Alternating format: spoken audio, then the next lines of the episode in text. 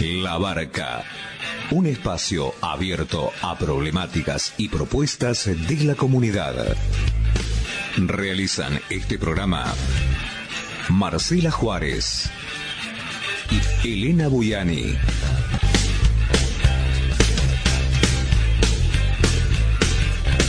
Depende de vos a qué puerto querés llegar.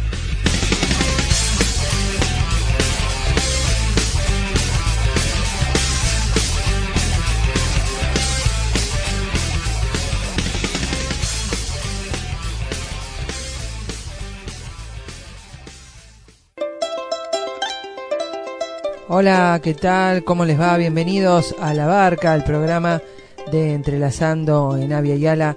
Como siempre, los miércoles a las 19 horas los estamos esperando aquí en AM 1380, la Super Sport. ¿Qué tal, Elena? ¿Cómo andás? Bien, Marcela. Kumeleita mía, Kuimun. Les estoy diciendo a todos los que nos escuchan, bienvenidos en la lengua de los mapuche, el mapuzugún.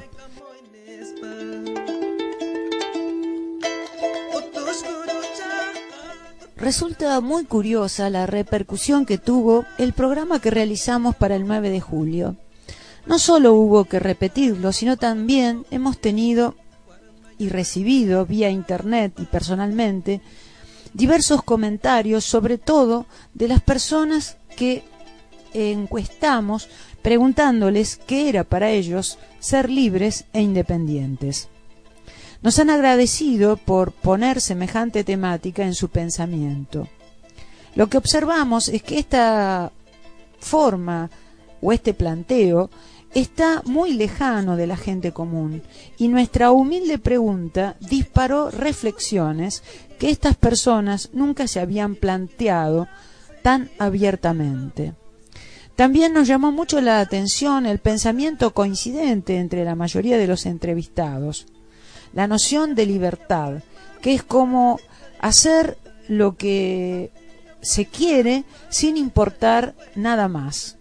Cuando en realidad nosotros pensamos que la libertad y la independencia están llenas de acciones basadas en elecciones y responsabilidades en las que la vida de todos está en juego y no existe libertad o independencia sin tener en cuenta la existencia del otro o de los otros, y más aún sin tener en cuenta el universo que nos rodea, el medio ambiente, toda la vida animal, la salud del agua, de la tierra, del aire, la biodiversidad, la autodeterminación, el decidir vivir sanos, comer alimentos que no envenenen, vivir en un lugar no contaminado y sobre todo pensar en el futuro del planeta, el futuro de los jóvenes, el futuro de los niños. Estos pensamientos están tan lejanos porque la civilización occidental, impuesta colonialmente en nuestro continente a pone el acento en la ganancia económica por sobre la vida, considerando que lo superfluo es importante y lo importante superfluo. Nos forja a través de los medios de comunicación, celulares, internet, en seres totalmente dependientes de hasta lo más innecesario y aún peor, hasta nos hace dependientes de lo que al consumirlo, promovido por todos los canales publicitarios, genera la muerte hasta de los más jóvenes. Nuestra libertad nos lleva a elegir la vida en vez de la muerte, nos lleva a elegir la salud de la Pachamama, que es nuestra salud, en vez de la siguiente concepción, el hecho de extraer recursos naturales, como sea, envenenando todo. Nos lleva a elegir comer sano, promover el futuro para todos y para ello necesitamos ser independientes, poder decidir por nosotros mismos. Pero estas ideas están lejos de nuestras vidas porque el colonialismo nos ha ocultado el pensamiento indio, nacido en estas tierras, que promueve que no somos dueños de la tierra, sino parte de ella, y que si la dañamos, nos dañamos a nosotros mismos. La autogestión, la autodeterminación, la autosustentación son partes del pensamiento indio. Proteger a los descendientes, prevenir la salud como un bien colectivo que parte de la comida que se come, de la salud individual y colectiva. En un complejo mundo diverso y simple a la vez, relacionado con todo y con todos. La vida para los indios es integral, está profundamente interrelacionada y es pluricultural. Por eso, en la barca, gracias a la puerta desde el proyecto Entramado que entrelaza todo nuestro continente, que nos abrió desde La Paz, Bolivia, Carlos Macusaya, con la invitación a participar en la conmemoración de la figura de Fausto Reinaga, uno de los pensadores indígenas más trascendentes del siglo XX, queremos compartir para fomentar nuestra libertad, independencia y autonomía, pisando fuerte desde la historia que durante siglos nos ocultaron, porque el conocimiento de nuestra historia nos permite ser libres, porque nos permite elegir qué futuro queremos, repetimos, queremos compartir la primera parte de la charla que dio Hilda Reinaga en Humahuaca, Jujuy, provincia argentina, en relación a la figura de Fausto Reinaga, su hermano. La escuchamos con total atención.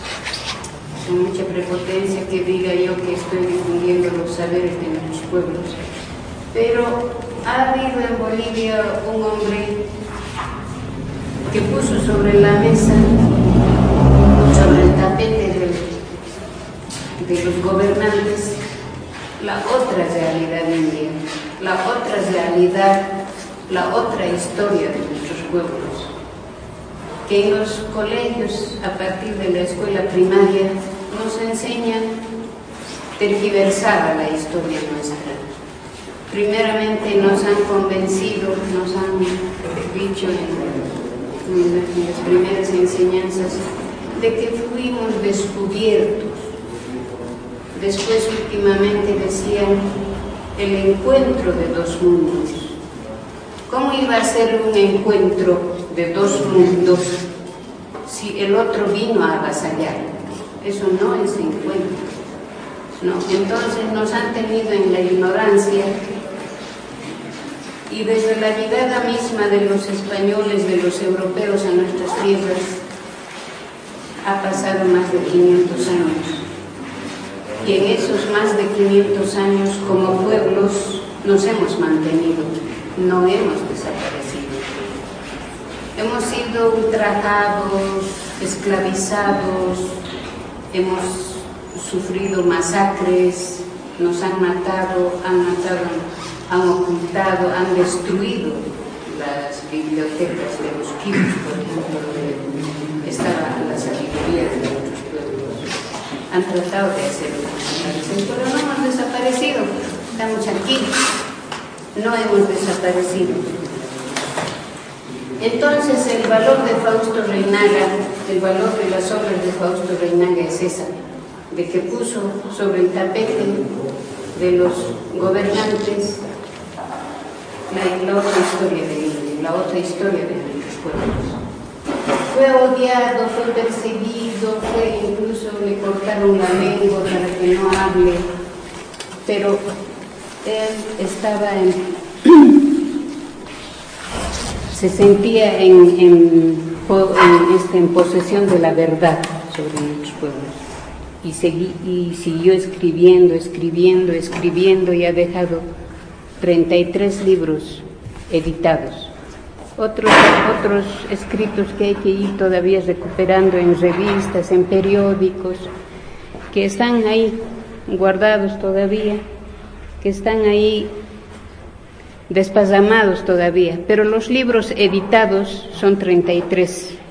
En esos 33 libros ha ido machacando y machacando cuál es la verdad nuestra, cuál es la verdad de los pueblos indios. Y tal vez eh, dirán ustedes, y yo también quedé asombrada cuando las organizaciones de aquí, de Humahuaca, de Perico especialmente, parte de Buenos Aires, me dijeron queremos editar, queremos una edición de la Revolución India. Entonces me puse a pensar por qué, ¿no? Y hay gente que se preguntará, ¿por qué? ¿Qué tenemos nosotros que ver con Bolivia? Pero eso no es cierto. Sí tenemos mucho que ver entre pueblos. Bolivia y Argentina fueron uno. En el Tahuantinsuyo fuimos el Collasuyo. Collasuyo abarca una parte de Chile, bastante territorio de la Argentina, bastante territorio del Perú, bastante Bolivia. Es el Collasuyo y nuestro pueblo en realidad somos Collasuyo. No hay mucha diferencia entre un paseño o un alteño. El alteño es el, que vive en la ciudad del Alto de La Paz. Y un jujeño y un mahuaqueño. No, no hay mucha diferencia. Somos uno. Solo que los, los gobiernos después de la fundación de las repúblicas, donde no estuvimos presentes ni en Argentina, ni en el Perú, y menos en Bolivia, estuvimos presentes en la fundación de, la república. ¿no? El indio estaba ausente completamente. Fueron los mismos criollos que se dieron la vuelta y dijeron, ¿por qué? ¿Y por qué? No fue gratuita tampoco ese, ese asunto de que ellos pensaran que había que liberarse de España no fue, sino fue el miedo que les empujó a eso. ¿Miedo por qué? Porque España fue invadida por, por Napoleón Bonaparte. No, entonces terminó el asunto de, de la independencia de España. Entonces el criollo de acá dijo, bueno, ¿y qué hacemos entonces nosotros ahora? Ya no hay madre patria. Ah, pues haremos nuestra propia república. Entonces fueron los mismos criollos, los mismos mestizos que votaron a los españoles, que quisieron votar a los españoles y fundaron la República, donde estuvimos ausentes completamente todos los pueblos indios. No participamos de esa fundación. En el caso de Bolivia, y claro, Argentina estaba incluida en esto de la, de la guerra de guerrillas de los 15 años, ¿no? donde estuvo Juan Azurduy de Padilla, donde estuvo San Martín, y bueno, somos los dos pueblos juntos que durante los 15 años de la guerra, de las guerrillas de la independencia hemos luchado, ¿no? Para que los criollos hagan sus repúblicas y maten de hambre y en la miseria, por ejemplo, a Juana Zurduy de Padilla no las reconocieron, ¿no? Y tantos otros muertos. Entonces, hay mucha eh, pelea, hay mucha sangre que ha corrido tanto de argentinos como de bolivianos en esas guerras. Entonces, en las repúblicas, los republicanos, los nuevos dueños de estas tierras, nos separaron, pues.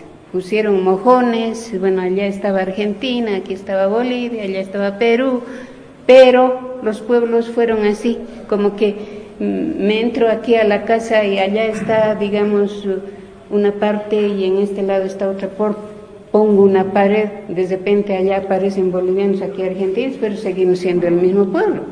¿no? Entonces son mojones artificiales los que nos han puesto. Alguna vez, cuando recuperemos ya toda la potencialidad de nuestros pueblos, volveremos a ser suyo. Tal vez logremos también volver a reconstituir el Tahuantinsuyo. ¿Por qué tomamos el Tahuantinsuyo y por qué lo nombramos constantemente? porque cuando llegaron los españoles encontraron esa sociedad que se llamaba Tahuantinsuyo. Era una sociedad muy, ah, muy diferente a la sociedad europea, a la sociedad de los que nos invadían, porque sencillamente en esa sociedad no había hambre, el hambre había sido dominada, no había hambre. Nuestros abuelos sabían por ejemplo, mm, que, tenían la previsión de en las piruas guardar comida para 20 años hacia adelante. ¿no? Por si habían sequías como lo que está habiendo ahora, desastres naturales siempre han habido. Entonces ellos conocían. Ahora mismo en el campo muchos de ustedes deben saber que, hay ciertos pajaritos que avisan cuándo va a llover, cuándo va a haber sequía. Nuestros abuelos han sabido dialogar con la naturaleza y al dialogar con la naturaleza se entiende que ellos entendían el mensaje del pajarito, el mensaje de, la vicuña, de la llama, el mismo viento avisaba, ¿no? Entonces preveían ellos. Y o sembraban más o sembraban menos o sabían a qué tiempo tenía que recogerse la cosecha. Y tenían ahí almacenado para esos desastres naturales comida, no faltaba comida, lo que no ocurre. Y nunca ha ocurrido en los tiempos de Europa, en, los pueblos de Europa, que siempre hay hambruna, siempre, ¿no? Ha habido las guerras mundiales, después de las guerras mundiales han desaparecido los varones, quedaban puras mujeres y faltaba comida. Y nosotros, por ejemplo, Después de la Segunda Guerra Mundial hemos salvado de su hambruna a Europa con nuestra papa. Nosotros hemos, hemos, hemos salvado a los europeos enviando nuestra papa, con nuestra papa hemos salvado. Después de la Segunda Guerra Mundial había hambruna, nadie sembraba porque los, los hombres habían muerto en la guerra, los sobrevivientes estaban heridos, no había tiempo para sembrar. Y además, como ellos no, no mm, obedecen las leyes naturales de eh, la cuestión cósmica, no pues. Pero nosotros en plena guerra, incluso hay un pasaje eh, en, la, en la lucha de Tupac Katari,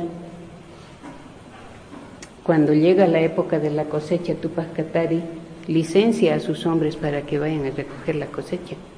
Y cuando llega la época de la siembra, lo mismo, licencia a sus hombres para que vayan a sembrar. Porque si no sembraban, no había cosecha y de qué comían ellos. En plena guerra, ¿quién les iba a mantener? No iban a esperar que los soldados les donen comida, ¿no? Entonces ellos observaban religiosamente esas... Eh, esas etapas de siembra y de cosecha y todo lo que manda la naturaleza. Pues.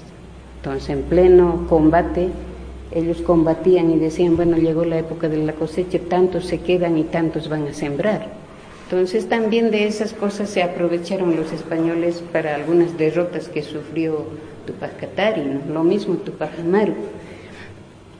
Bueno, entonces todo esto, todos estos saberes pone eh, don Fausto en la revolución india. Y por eso es que la revolución india no, no solo sirve para Bolivia, sirve para la Argentina, sirve para el Perú y sirve para otros pueblos que han sido sometidos y como que ha servido. Por eso es que a la revolución india la llaman la Biblia del indio. Ahora ustedes dirán, ¿por qué yo uso la palabra indio y por qué don Fausto usa la palabra la revolución india, por qué no la revolución indígena? Es que hay una marcada diferencia. A nosotros nos han sometido con el nombre de indio, ¿no?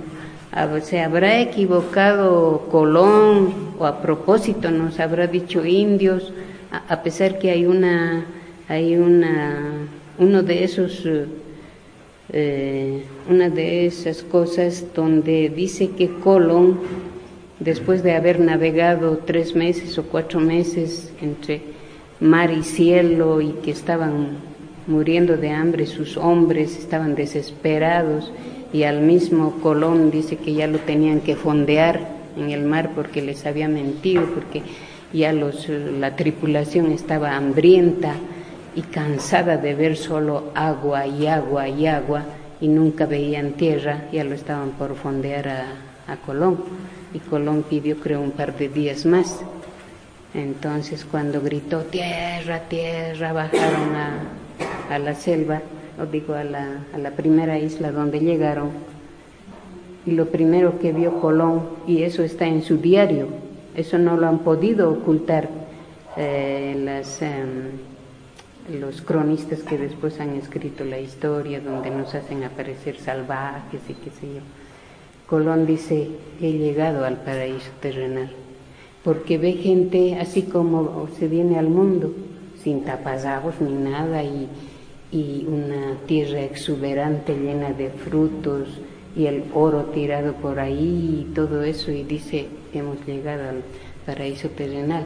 Y para agradecer a su Dios, él se baja del barco y se arrodilla y dice, como era italiano, en italiano pues se exclama, dice, indio, indio, en Dios, ¿no? Y de ahí los otros españoles dicen, son indios, los ha llamado indios y parece que de ahí viene la palabra indio, no lo sé, pero después ya convirtieron la palabra indio en un, en un adjetivo calificativo de discriminación, de degradación. El indio era sinónimo, sigue siendo sinónimo de, de salvaje, de semi-hombre, de, de cualquier cosa, menos hombre íntegro, menos blanco, menos lo que sea y durante 500 y más años nos han sometido con ese nombre. ¿no? El indio era burro de carga, el indio era para sembrar, el indio era para hacer sus edificios del mestizo o del blanco, el indio era para llevar agua a sus molinos, el indio era para todo, para todo, servidumbre. Nunca podía ser ni jefe ni nada, servidumbre.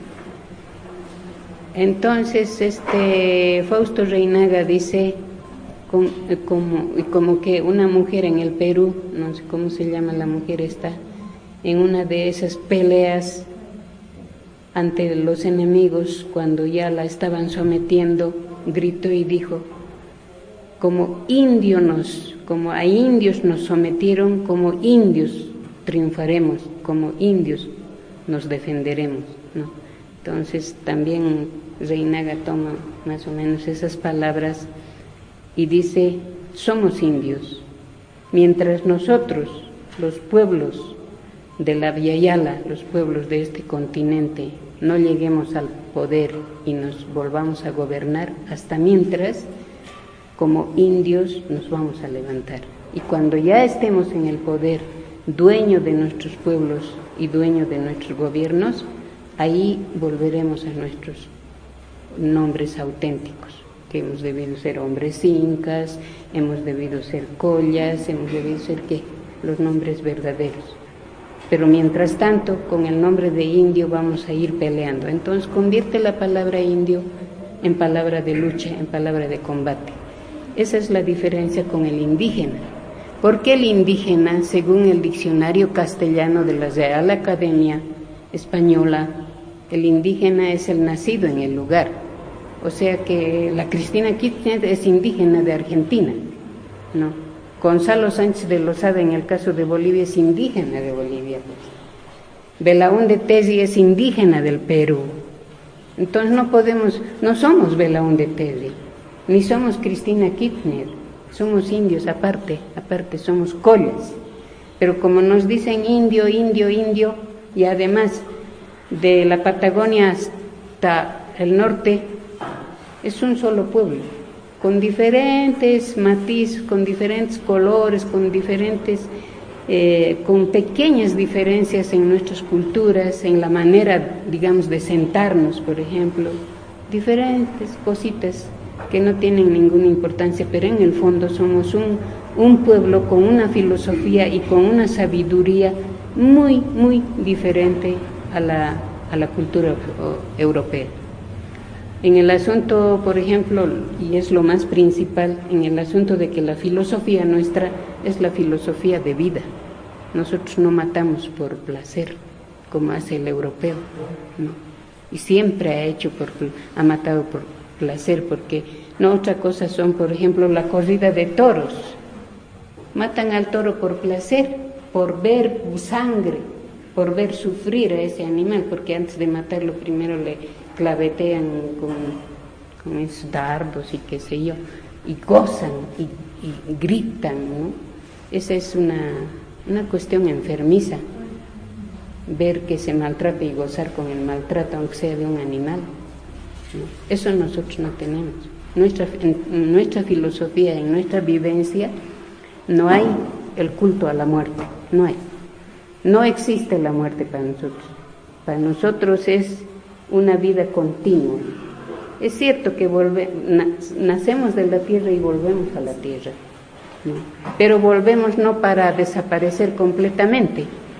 Nos convertimos en abono, nos convertimos en una planta, en lo que sea, pero volvemos a ser tierra, tierra con vida.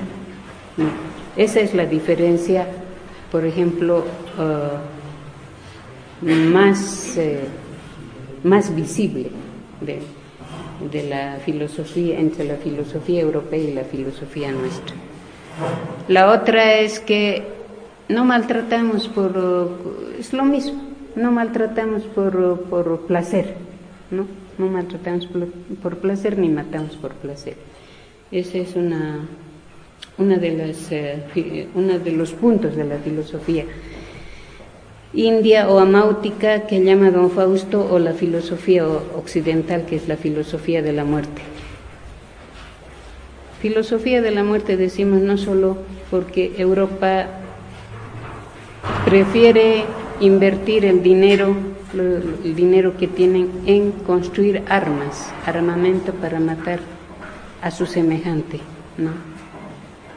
En vez de emplear ese dinero para alimentar Ustedes saben que hay hambre en la India, por ejemplo, hay, hay demasiada cantidad de gente y no alcanza la comida y hay niños esqueléticos. En el África lo mismo, ¿no? Eso no había en el Tahuantinsuyo, no había hambre en el Tahuantinsuyo. Y la sabiduría de nuestros amautas era eso, dotar de comida al pueblo que no haya un hambriento, que no haya un uno que sufra frío, ni que sufra hambre, ni que esté ocioso. Todo el mundo trabajaba, pero el trabajo no era un castigo, el trabajo era una cosa ah, natural. Había que sembrar, había que sembrar. El hombre abría el surco y la mujer depositaba la semilla con cantos, con bailes. Era un, era un placer ir a sembrar, era un placer trabajar. Lo que en, lo que en Europa es un castigo, ¿no? Es un castigo, porque en la Biblia ya ponen, pues, al hombre le dice, ganarás el pan con el sudor de tu frente. ¿no? Ya, ya lo ha sentenciado al varón, ¿no? De que tiene que ganar con el sudor de su frente y a la mujer le dice parirás con dolor. ¿Por qué? Porque dice que la mujer es hija del demonio, le dio de comer a Adán la manzana, lo tentó y por eso tiene que sufrir para arrastrarse como la víbora y parir con dolor.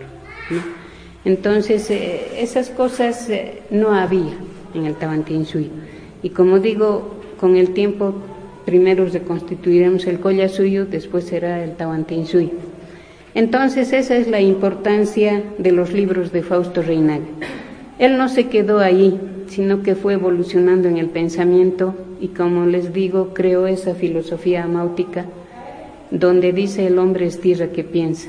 Eso está significando que el hombre nace de la tierra y vuelve a la tierra, a la Pachamama. ¿no? Eso significa el hombre es tierra que piensa y no se quedó en esto de liberar a los pueblos, sino que dijo también que más adelante el mundo entero tendría que entender esta filosofía máutica para salvarse del desastre a que ha llevado el hombre al planeta Tierra, es decir, a la Pachamama. Eso en resumen les puedo decir lo que significan los libros de Fausto Reinaga, estimados hermanos. Por esta razón, estamos realizando el primer encuentro internacional sobre la vigencia del pensamiento de Fausto Reinaga a 20 años de su muerte, que lo vamos a realizar los días 19, 20 y 21 de agosto en la ciudad de La Paz, Bolivia. Van a venir a este evento personalidades que han estudiado la obra de Reinaga y han utilizado también para sus tesis de doctorado.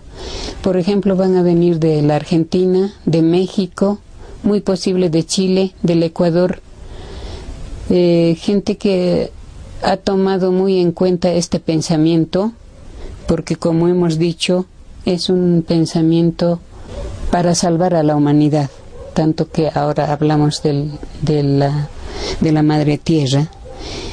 Entonces invitamos a todos los, investigadores, estudiosos, académicos, sobre todo movimientos indios, a que asistan a este congreso que se, ya como dije se van a realizar los días 19, 20 y 21 de agosto en la ciudad de La Paz. Los interesados pueden mandar su ponencia en un resumen de 300 palabras al correo que está indicado en la convocatoria que la pueden ver en la página web faustoreinaga.org o en la página web faustoreinaga.com.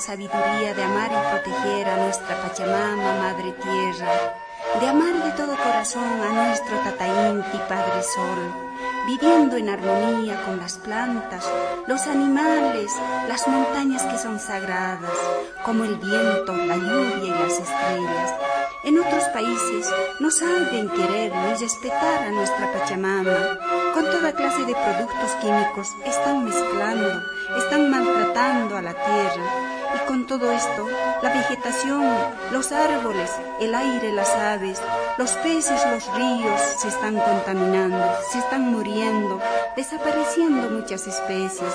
Cada año que pasa hay menos producción. Nosotros, pueblos originarios llamados indios, les pedimos, les decimos que la Pachamama, Madre Tierra donde vivimos, es sagrada. No seamos tan negligentes con ella. No convirtamos a la Madre Tierra en desierto radioactivo. Con nuestro respeto y amor de siempre, cuidemos, protejamos, ofrezcamos nuestros cantos y ritos a nuestra Pachamama para el bienestar de toda la humanidad.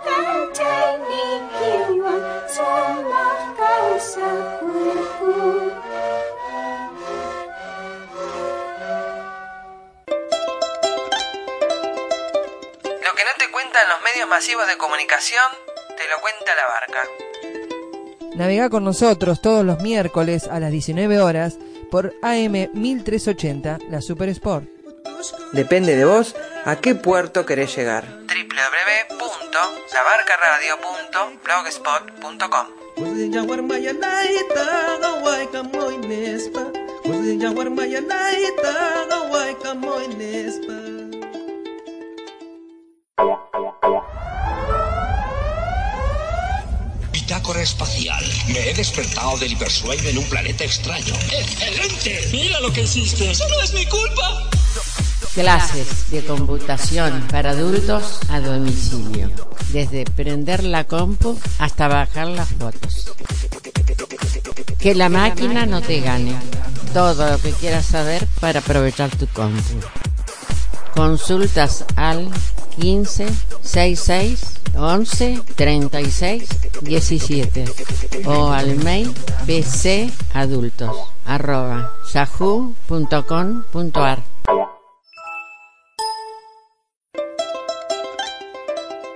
Estás en La Barca, el programa de Entrelazando en Avia Yala, como todos los miércoles te acompañamos a partir de las 19 horas aquí en AM 1380, la Super Sport. Y también nos podés escuchar a través de internet en www.labarcaradio.blogspot.com y nuestro mail para comunicarte es labarcaradio.yahoo.com.ar. Desde hace más de tres años, en mayo de 2011, los pobladores de las riberas del río Pilcomayo, limítrofe entre los departamentos de Chuquisaca, Potosí y Tarija, advirtieron del colapso de los diques de colas construidos para contener el vertido de desechos tóxicos provenientes de la actividad minera aledaña a la Villa Imperial. Esta explosión del dique de la mina de una minera privada llamada Santiago Apóstol, que opera en Canutillos, municipio de Tacobamba, Potosí, ha derivado en un derrame sobre la cuenca alta del río Pilcomayo. José Luis Río, fiscal que investiga el suceso ocurrido, ha dado conocimiento al gobierno que a través del Ministerio de Minería y la Estatal Corporación Minera de Bolivia Conmibol informaron por separado a la agencia AFP que se está evaluando la rotura del dique y el daño ambiental que habría provocado.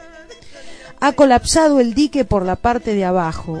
Ha habido una especie de explosión que hizo botar esas aguas al río Pilcomayo, informó el fiscal Ríos presumiendo responsabilidad de una empresa mm, de la empresa minera mencionada Santiago Apóstol.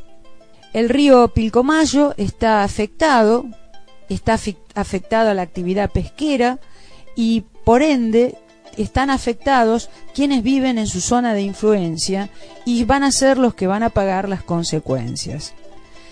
El río se va a transformar en un desierto y eh, la mano del hombre y los fenómenos naturales transforman parte del río, eh, Tarija está eh, promoviendo una demanda, un informe del derrame, y es gravísima la situación porque las aguas continúan circulando a través de tres países, Bolivia, Paraguay y Argentina.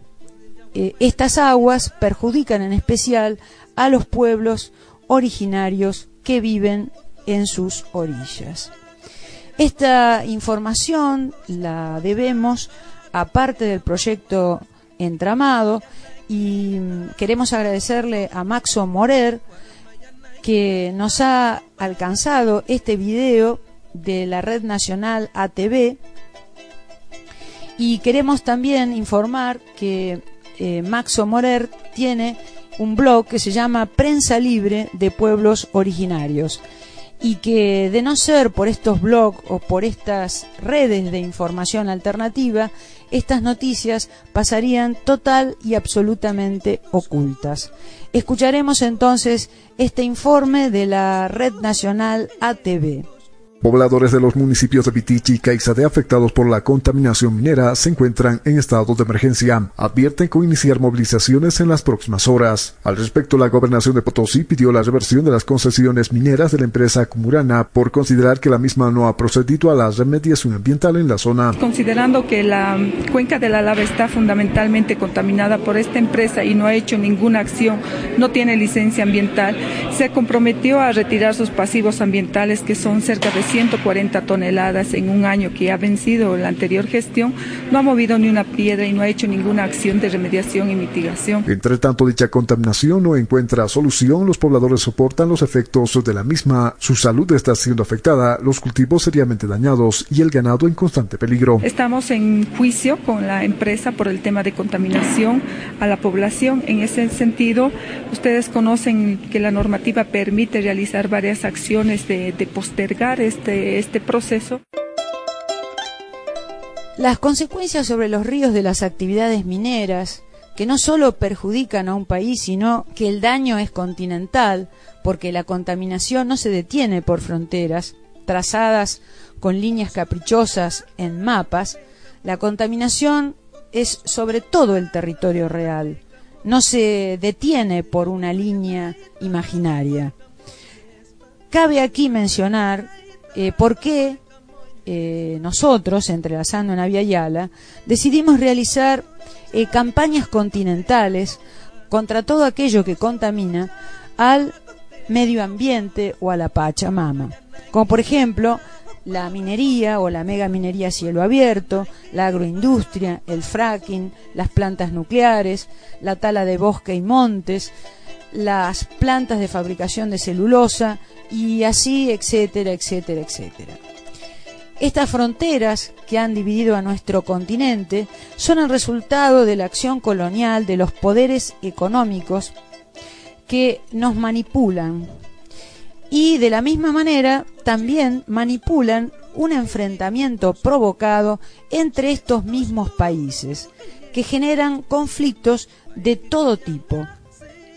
Es fundamental tener a todos los pueblos indígenas divididos en diferentes países los bienes naturales repartidos en varios estados, cosa de que si estos poderes multinacionales no tienen acceso a, uno de los estados, lo pueden hacer por otro, o si no, presionar unos sobre otros. Enfrentar a un país con otro es el negocio del colonizador, además de la imposición del racismo, en donde el blanco, el que manda, es el que decide la suerte de los que vivimos en estas tierras. Por ejemplo, durante el Mundial de Fútbol de Brasil, los medios masivos de comunicación, jugadores de fútbol, periodistas, comentaristas de todo tipo, fomentaron hasta el cansancio enfrentamientos eh, entre países de una manera vergonzosa, aunque siempre aclaraban que tenía que ver con las pasiones futbolísticas. Ahora, estas pasiones futbolísticas se trasladaban a enfrentamientos violentos entre hinchadas y estos enfrentamientos de hinchadas se trasladan después al comportamiento de jóvenes, al comportamiento en general en las aulas y vemos cómo toda esa acción, todo ese racismo y todo ese esa especie de todos contra todos se traslada a una forma de vida y que se lleva a cabo con la repetición y la copia de esos valores que se ven en los medios masivos de comunicación. Y entonces se llevan a cabo refriegas, luchas y la humillación de los otros, que en realidad no son los otros, son hermanos porque vivimos en el mismo territorio, en la misma tierra, en el mismo continente. ¿Por qué? Porque los amos nos imponen quiénes son nuestros adversarios, quiénes son nuestros enemigos, a quién humillar, a quién destruir. La falta de unión impide ser libres, impide ser independientes, reconocer de dónde venimos y también impide ver un futuro común. Mientras tanto, el poder multinacional cumple iguales objetivos en cada país, casi como si fuera un calco. La política extractiva es única y global en nuestro continente. No hay discusión al respecto. Las únicas discusiones las dejan para que la tengamos entre nosotros, entre estos países inventados colonialmente para saquearnos de manera más fácil. Y los gobiernos locales actúan como gerentes de estos capitales eh, que son todopoderosos y nuestra autodeterminación se diluye. Mientras tanto estamos todos dispersos, desunidos, las políticas extractivas van siempre en bloque, se globalizan y así pasan presidentes de varios estados todopoderosos económicamente, visitando nuestro continente y determinando nuestro futuro. Y nosotros no decidimos nada. Los que sí deciden son los que aparentan representarnos. Es fundamental que descubramos esta arquitectura colonial y racista que se sostiene en los medios masivos de comunicación. Dejemos de hacerlos entonces masivos a estos medios.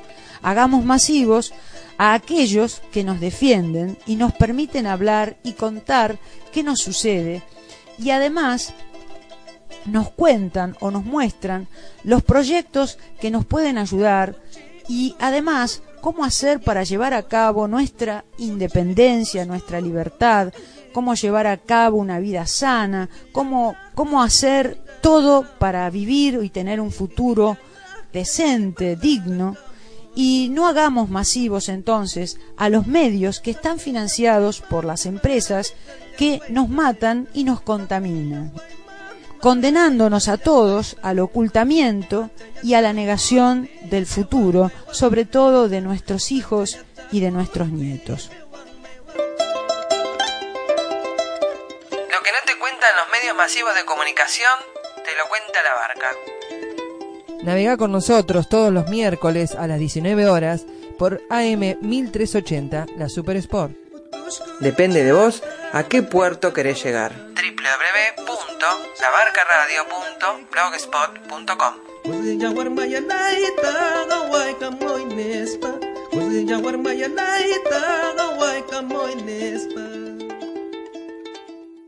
Click Show, fotos, videos, edición digital, sociales, conferencias, institucionales, todos los eventos. Click Show, producciones multimediales. 15 66 11 36 17. Clickshow arroba gmail.com. Mirá los costados de la ruta, es un hecho. Argentina es un país ojero. Lo lograron. El país está progresando.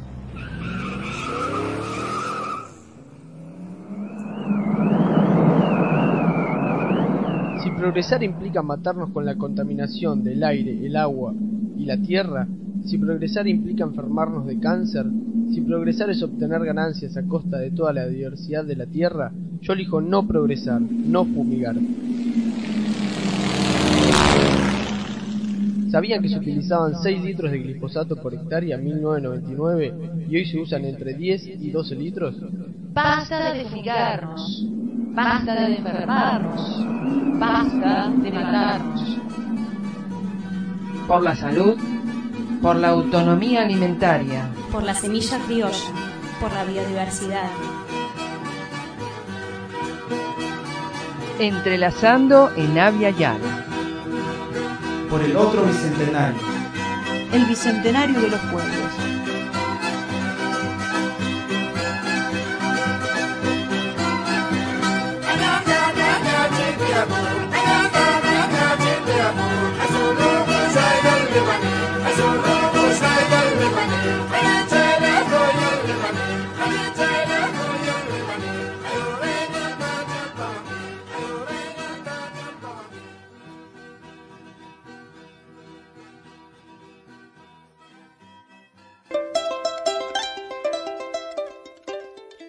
Ahora vamos a escuchar juntos una convocatoria que realizó Diana desde Paren de Fumigar Cañuelas para reunirnos todos los meses contra las empresas que atentan contra nuestra vida. ¿La escuchamos? Simplemente invitar a la gente, a toda, toda, toda, toda la gente que quiera, este, se está haciendo con dificultades, pero se está tomando cada vez más forma una movilización mensual donde todos los que estamos por un mundo mejor, donde se pueda respirar mejor y saber lo que se come, eh, nos estamos encontrando los días 25 de cada mes.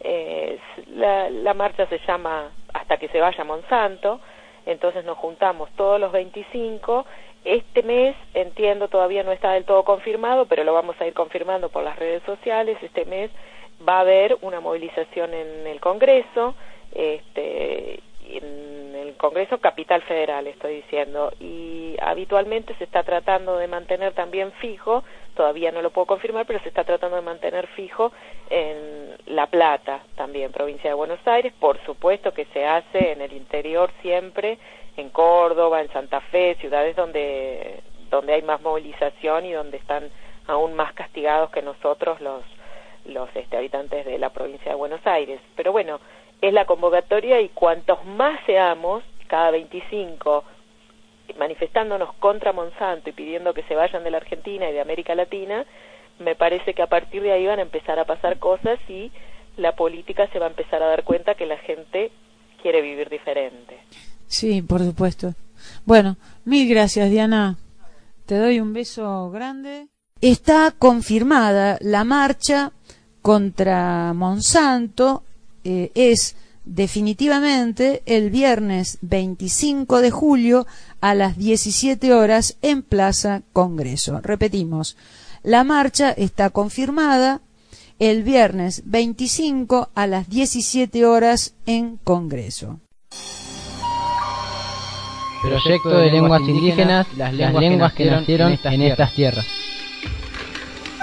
Que nos enseñan que no somos dueños de las tierras, sino parte de ellas. Que la acompañamos y la cuidamos para tener futuro.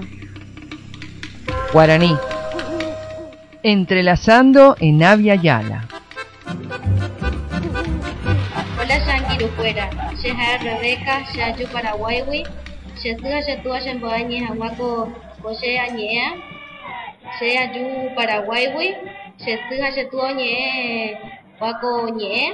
Yo soy Rebeca, vengo de Paraguay, mi papá y mi mamá me enseñaron a hablar desde chica, ellos también, y la lengua que hablo yo eh, nació acá. Por un poeta algunas palabras. Eh, te quiero. De Poná es que sos lindo. Eh, de Shangaú es extraño, en agua es U, eh, amigo Anguirú, papá es Yerú, mamá es Jesús. Eh, y bueno, muchas gracias. Chao. Averigua en tu familia quién o quiénes hablan lenguas originarias. Que son, muchísimas. Graba, difundí y enseñá lo que investigaste. Para más información www.entrelazando en aviayala.blogspot.com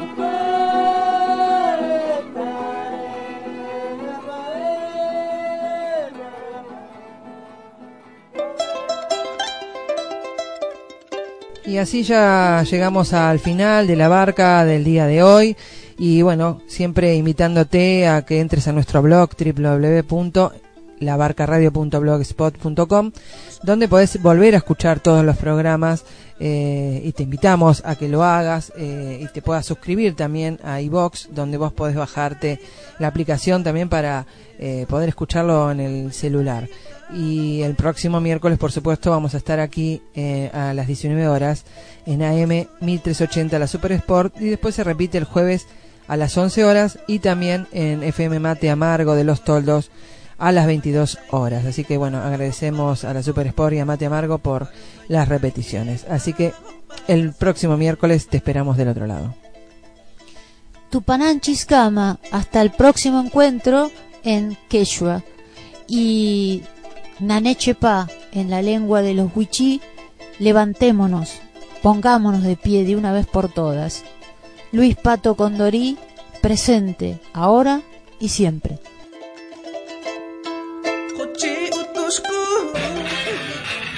La Barca. Un espacio abierto a problemáticas y propuestas de la comunidad. Realizan este programa Marcela Juárez y Elena Buyani.